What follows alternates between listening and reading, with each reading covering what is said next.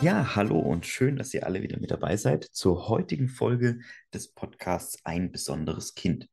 Welches Thema haben wir heute für euch aufbereitet? Das ganz große und wichtige Thema Schlaf und Schlafentzug und warum der Schlaf, vor allem guter Schlaf, so wichtig für die Entwicklung unserer Kinder und auch für unseren Gemütszustand ist. Das wollen wir heute einmal näher betrachten. Dazu muss man erstmal sagen, das Thema Schlaf und vor allem die durchwachten Nächte, die sind für viele, viele Eltern von Kindern mit besonderen Bedürfnissen ein ganz, ganz großes Problem.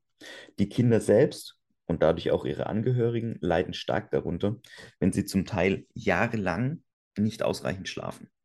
Hand aufs Herz, jeder von uns hat mal eine Phase, wo er zwei, drei Nächte hintereinander nicht gut schläft, ständig wach wird. Da fühlen wir uns schon gerädert. Und jetzt exponentieren wir das Ganze mal und stellen uns vor, das geht ein Jahr, zwei Jahre, fünf Jahre. Schreckliche Vorstellung. Ich wollte es nicht. Und deshalb Chapeau an alle Eltern von behinderten Kindern, die hier so lange durchhalten und dennoch liebevoll mit ihren Kindern umgehen und alles dafür tun, dass es den Kindern an nichts fehlt. Ja, wie hat man denn herausgefunden, dass der Schlaf so wichtig ist? Es gibt mehrere Studien auf dem Markt. Ich würde mich gerne mal mit zwei Studien ganz kurz befassen.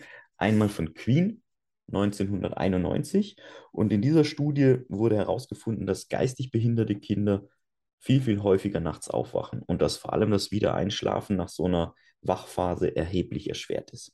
Queen fand zum Beispiel heraus, dass 44 Prozent der Trisomie 21 Kinder 71 Prozent der zerebralparetischen Kinder, Achtung, unsere kleine Mara, über der, die immer wieder hier in dem Podcast auftaucht, ist ja auch ein CP-Kind, also 57 Prozent der zerebralparetischen Kinder und sogar 83 Prozent der Kinder, die eine geistige Behinderung in Form von Unfällen, von pränatalen Entwicklungsstörungen oder eben genetisch-metabolischen Störungen haben.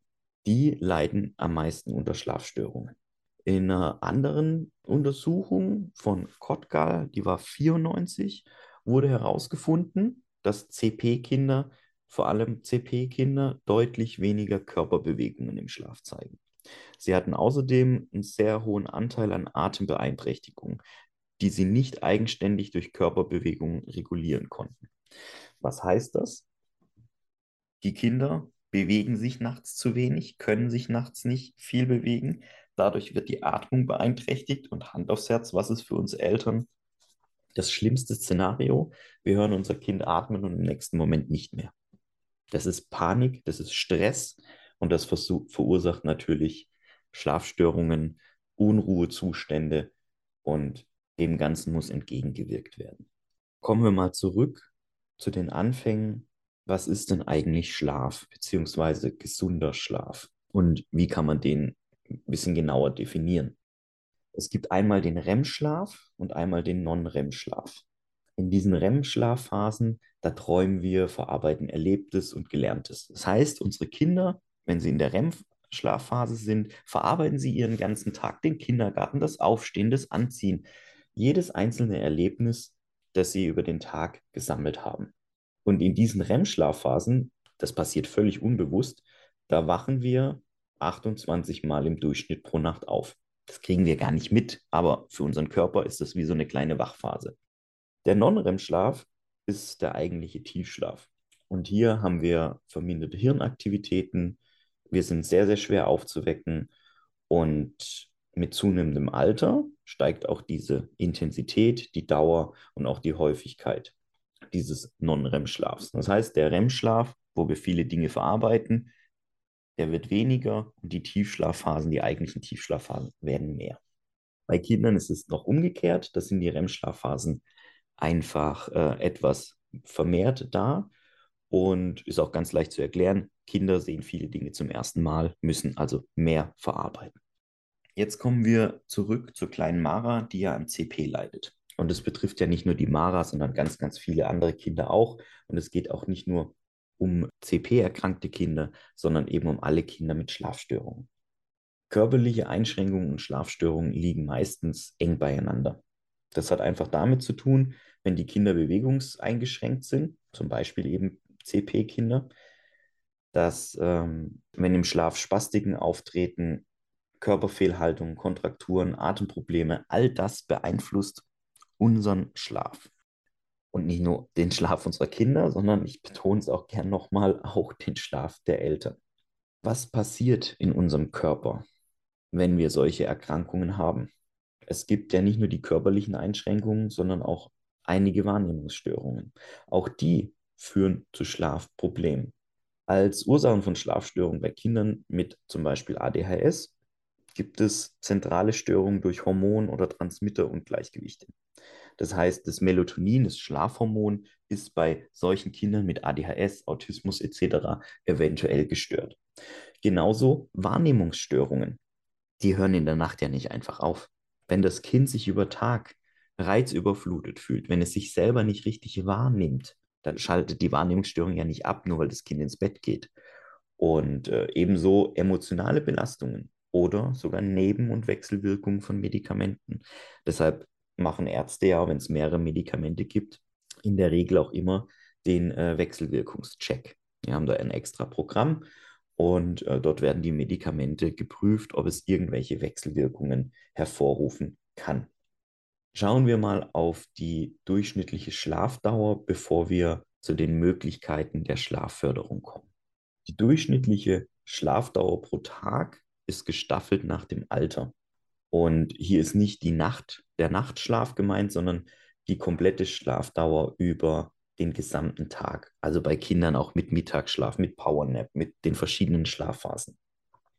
Ein Kind mit einem Jahr soll zum Beispiel 14 Stunden plus minus drei Stunden am Tag schlafen.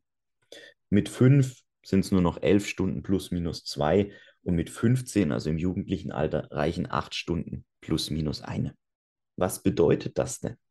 Ein Kind mit zwei, drei Jahren sollte mindestens den halben Tag, also ein bisschen mehr sogar 13 Stunden mit Schlafen, mit Ruhen, mit Erholen verbringen.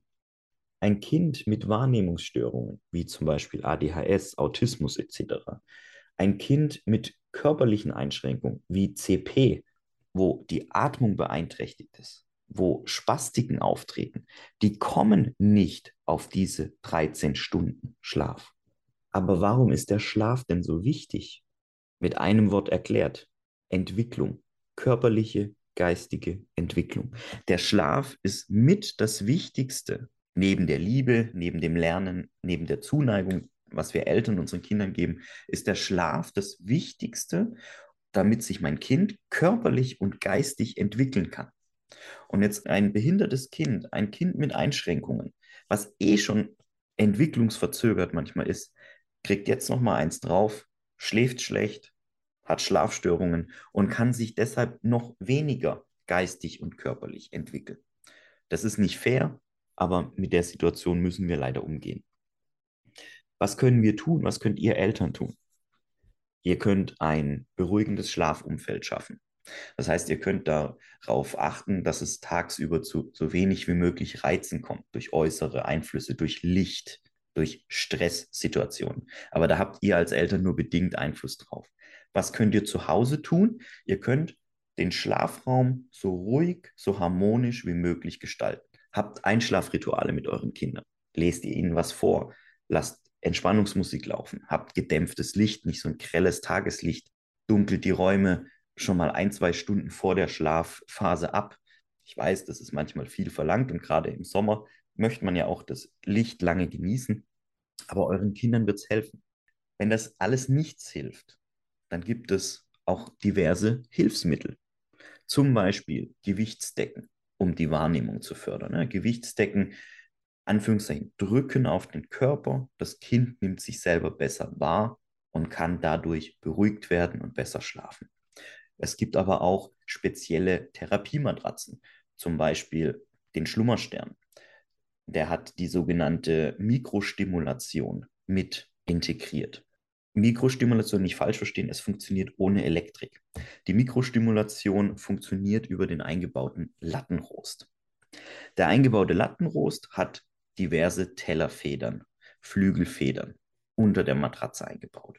Und diese spiegeln alle Bewegungen, die Makrobewegung, also die großen Bewegungen, die Eigenbewegungen des, kind, des Kindes oder wenn wir als Eltern die Kinder lagern. also das in zu Bett gehen, das Umdrehen, entweder durch die Lagerung oder selbstständig.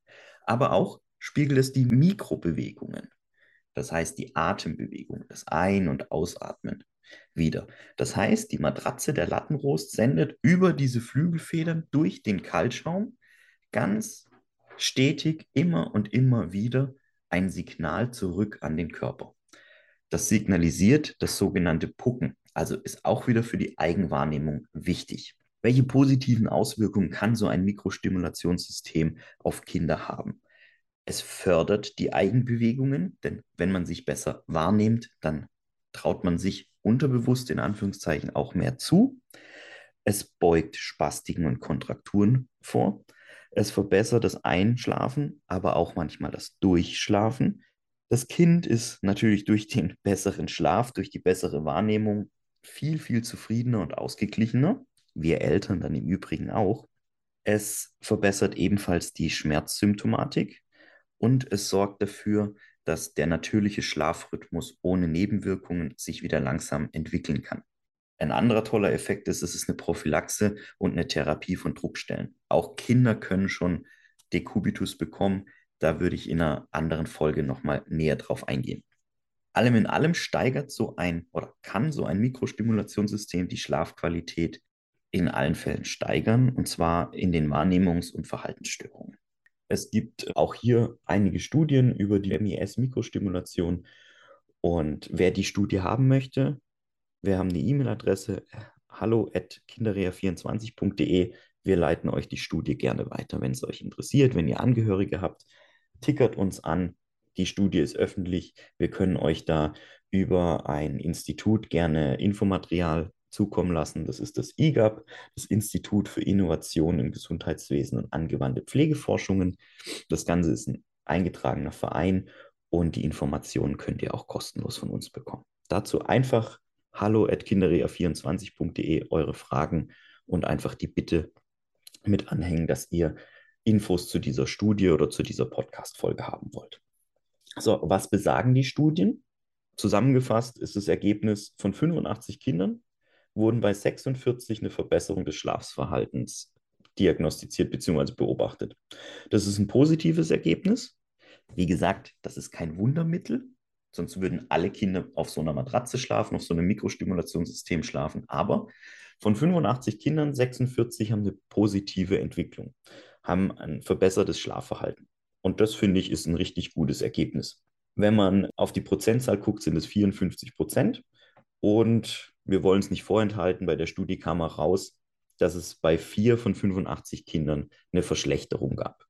Ja, es ist kein Wundermittel, so ein Mikrostimulationsgerät, aber es kann ganz, ganz vielen Eltern und Kindern helfen. Wo wurde das Mikrostimulationssystem erfolgreich angesetzt bzw. erprobt? Bei Zerebralparese, Spina bifida, Schädelhirntrauma, zum Beispiel Wachkoma, verschiedene Syndromerkrankungen, Kinder mit Verbrennungen, unklare Entwicklungsstörungen, dann die ADS, ADHS-Kinder, die Autismus-Kinder, auch bei Epilepsie, Muskeldystrophie gab es hier positive Entwicklungen und ebenfalls bei der Glasknochenkrankheit. Da die Matratze äh, sehr weich ist, die auf diesem Mikrostimulationssystem liegt, ist es eben auch geeignet für diese Glasknochenkinder. Allem in allem zusammengefasst. Schlaf ist wichtig für unser Kind, für die geistige und körperliche Entwicklung. Kinder mit Wahrnehmungsstörungen, Kinder mit körperlichen Einschränkungen wie CP sind eh schon manchmal entwicklungsverzögert oder entwicklungs in Anführungszeichen gestört. Wenn jetzt noch der Schlafentzug hinzukommt, ist das Stress und wie so ein kleiner Teufelskreislauf. Und der Teufelskreislauf ist nicht nur für unsere Kinder da, sondern für uns Erwachsene auch. Denn Schlafentzug stresst. Stress führt zu Druck, Druck führt zu Gegendruck und im Ende sind wir alle gestresst, aufgekratzt und sehnen uns einfach nur mal wieder nach Ruhe. Ich kann jedes Elternteil, jede, jeden Angehörigen verstehen. Schlafentzug ist schlimm, aber es gibt Mittel und Wege dagegen. Ein beruhigendes Schlafzimmer, ein beruhigendes Wohnumfeld, die Reizüberflutung vermeiden durch diverse Hilfsmittel. Ein Reha-Buggy mit weit heruntergezogenem Dach, wenn wir spazieren gehen. Oder eben gewisse Einschlafrituale. Oder eben ein Mikrostimulationssystem oder Gewichtsdecke. Wichtig, probiert alles aus. Meldet euch bei eurem Sanitätshaus. Meldet euch bei den Herstellern. Gewichtsdecken, Mikrostimulationsmatratzen. Die könnt ihr alle testen. Wenn ihr Fragen habt, hallo at kinderrea24.de oder auf Facebook oder per WhatsApp. Wir sind für euch da. Ich bedanke mich fürs Zuhören. Ich freue mich auf die nächste Folge.